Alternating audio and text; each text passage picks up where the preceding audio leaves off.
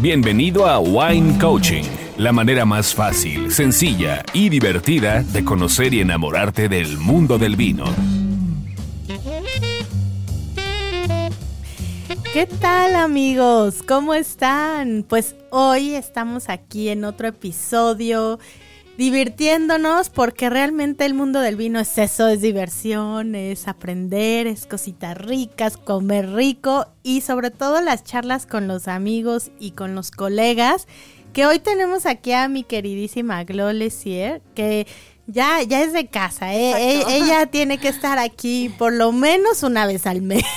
ya te queremos Ay, encantada, me encanta. Y la verdad es que bueno, vamos a estar platicando de Nueva Zelanda y sobre todo también de los vinos de la taparrosca para quitarnos esos mitos de que es o es un vino caro, es un vino barato. Vas a aprender todo eso, así que no te lo pierdas, escúchalo, todas las secciones, porque Glo te va a compartir información súper interesante. Nosotras estamos listas, ¿tú? Te falta tu copa de vino.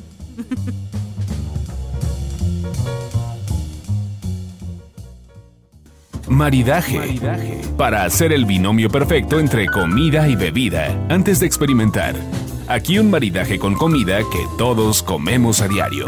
Wine Coaching.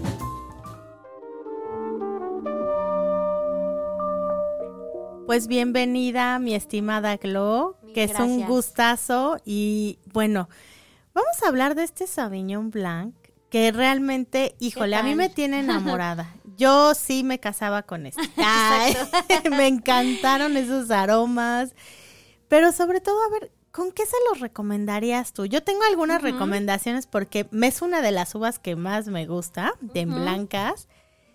Y hemos hecho algunas experiencias con puro Sauvignon Blanc. Y no conocía este eh, de Nueva Zelanda, sin embargo, creo que lo voy a meter en la próxima. Pero Ay, tú rico. Bueno, este vino, como saben, la Sauvignon Blanc de Nueva Zelanda es famoso por esa parte como de fruta, pero muy tropical, muy fresca. En especial este Whitehaven que traigo hoy 2017 de la, de la región de Marlborough. A mí lo que me encanta es si encuentras esa, esa fruta tropical, por ejemplo, tiene toronja, tiene un poquito por ahí Sí. de manzana, piña, todo súper fresco, un poquito de hierba ahí recién cortada. Eh, esto, por ejemplo, imagine- imaginémoslo con una ensalada de betabel, que estas ensaladas súper frescas que están de moda, con un poquito de piñón, queso de cabra y ¡Qué un poquito de mandarina, ya sea en vinagreta, es súper, súper rico, fresco y le da más estructura y, y más frescura al vino sobre todo. Y algo que la verdad es que siempre queda con este vino son los tiraditos, los ceviches, por ejemplo los sashimis también son deliciosos. Ay, sí. Fíjate que nosotros hicimos algo interesante. Ya sabes que a mí me encantan los postres, Glo. Sí. Entonces, Nos encanta, ¿no? Soy fanática, sí, nos Sí. encantan. Pero esa vez, cada uno de los Sauvignon Blanc que tuvimos fue de- totalmente distintos. Wow. Pero ¿sabes qué? Hizo nuestro chefcito un, una especie de pollo en curry, pero hay diferentes estilos de, de curry, obviamente. Y le puso un plátano eh, empanizado en coco. Wow. Y sabía realmente con el Sauvignon Blanc que daba guau. ¿Y sabes qué postre pusimos? Un literal, un pie de limón. Eso es lo que te iba a decir. Me iba a ir por un pie de rico. limón o Sí. un pastel de maracuyá, o sea, un Uy, tipo cheesecake, rico. pero que arriba tenga maracuyá. Sí. Estos, vina- estos vinos quedan deliciosos. Y lo que me encanta de estos podcasts es que no somos nada como serios ni ortodoxos, ¿no? Podemos pensar en este tipo de vinos con un postre y no pasa nada y queda súper bien. Sí, literal, porque a veces, bueno, a mí me pasa muy seguido que no me he terminado o la botella todavía en el restaurante y ya voy al postre. Entonces sí puedo decir, oye, ahora a lo mejor se me antoja algo de chocolate, pero sé que con este vino Claro. chocolate no va, ¿no? Entonces, pues me voy a elegir algo, si hay un mousse de maracuyá, algo así, este, pie de limón en tu- pero ¿saben qué tenía este pie? Era con merengue encima, Wow. que ese dulzor se lo Sí. bajaba completamente la acidez de Qué este rico. vino, ¿no? Súper rico. También con un ceviche peruano le hicimos, traía Sí. mango. ¡Ay! Qué cosa, la verdad es que creo que es muy versátil. Ah. Claro. Y mira, ya se, me encanta, me encanta, me encantó este vino. Entonces, ya les dimos algunas eh, opciones. Falta que lo prueben. Acuérdense que si no hacen su tarea de probar lo que Ah. les decimos o proponernos ustedes con qué lo han probado, pues de nada sirve que estemos nosotros pruebe y pruebe, come y come, Haciendo subiendo de peso, este, para darles información de valor, ¿sale? Pues vamos con nuestra siguiente sección, ¿no, Glo? Vamos.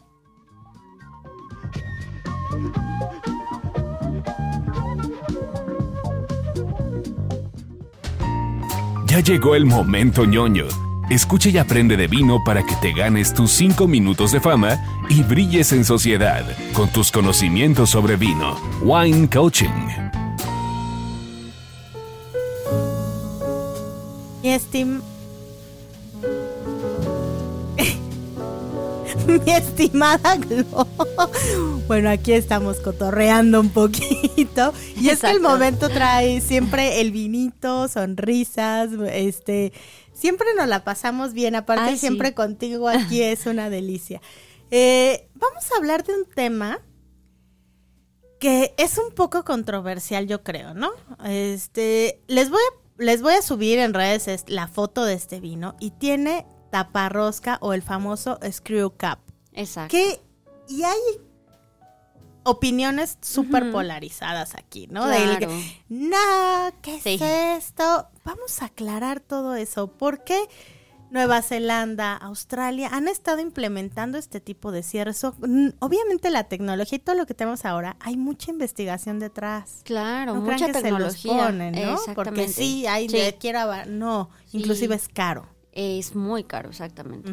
Ahora, eh, hay que sobre todo quitar mitos y realidades porque Claro. es mucho de lo que pasa en México y son dos cosas, yo diría particularmente, ¿no? Este tipo de cierres lo puedes ocupar tanto para vinos que no necesitan envejecer, que van a ser para un consumo inmediato, pero que también son vinos fáciles de beber, amigables, de un bajo costo. ¿Cómo nos vamos a dar cuenta de ese tipo de vinos? Es porque la botella es muy liviana, generalmente también la botella es transparente y es un producto o un vino bastante fresco que no vale la pena guardarlo en tu cava, por ende en ese tipo de vinos tampoco vale la pena invertir en un corcho, porque acuérdense que cuando está este tipo de cierre, que es un corcho, siempre hay algo de microoxigenación, es decir, pasa muy poco, pero va pasando oxígeno a través de este cierre. Claro. Ahora, en este tipo de vinos como Nueva Zelanda, como Australia, que son realmente pioneros en el uso de este cierre, imagínense, más del 90% en estos vinos de gran calidad de estos dos países son hechos y son, vamos, se utiliza este tipo de cierre.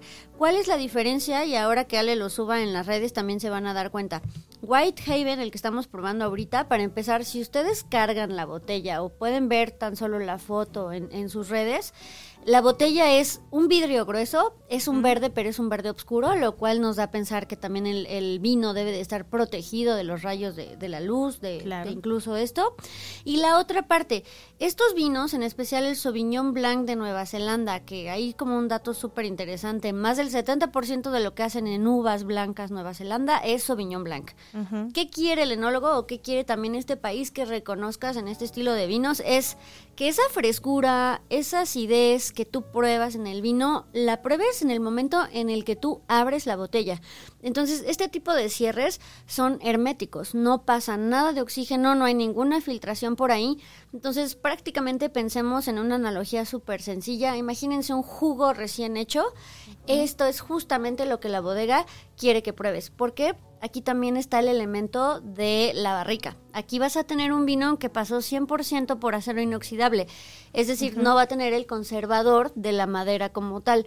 Entonces, lo que necesitas es proteger esa misma frescura para que a donde llegue, desde Nueva Zelanda, como ejemplo acá hasta México, lo pruebes igual de fresco que como lo hicieron en la bodega. Sí, y eso es una delicia, ¿no? Entonces tenemos las dos vertientes aquí. Desde, Exactamente. Ah, por eso ya ya lo y ya lo habíamos platicado antes, Glo, Sí. en el episodio de fue de de Luis. Sí, de No, Louis Martini. en el de Ghost ah, Pines. de Ghost Pines, claro. hablamos sobre el peso Claro. de las botellas y cómo darte cuenta. Entonces, Sí, cuando ustedes estén en una tienda, elijan, no va a ser un vino de mala calidad Claro. para nada.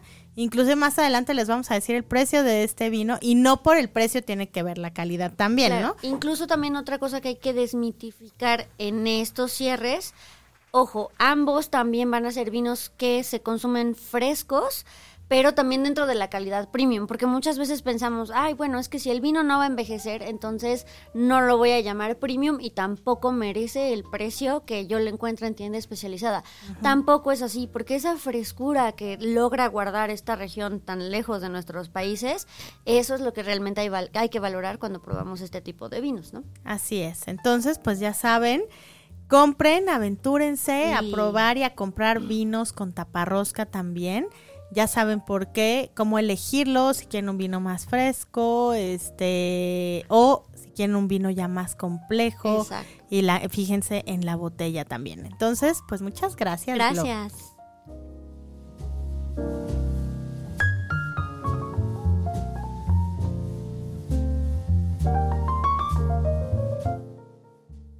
Si algo puede hacer que te enamores de un vino, es cuando conoces y entiendes todo lo que hay detrás de una botella. Escucha la historia. Wine Coaching.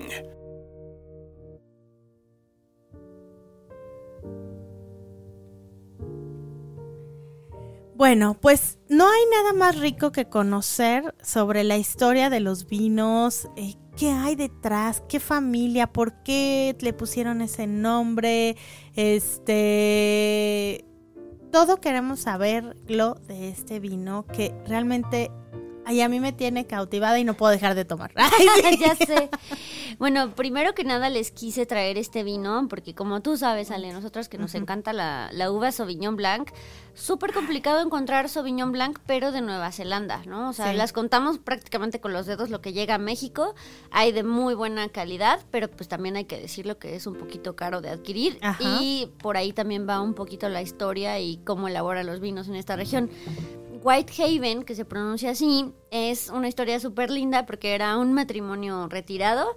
De repente terminan de trabajar, se jubilan y piensan en invertir su dinero en un viñedo. Entonces, de verdad la historia está linda porque agarran su barco y en el barco empiezan a navegar, llegan a esta región que es Marlborough, que si nos ubicamos en el mapa está al sur de Nueva Zelanda. Recuerden que se divide en dos islas.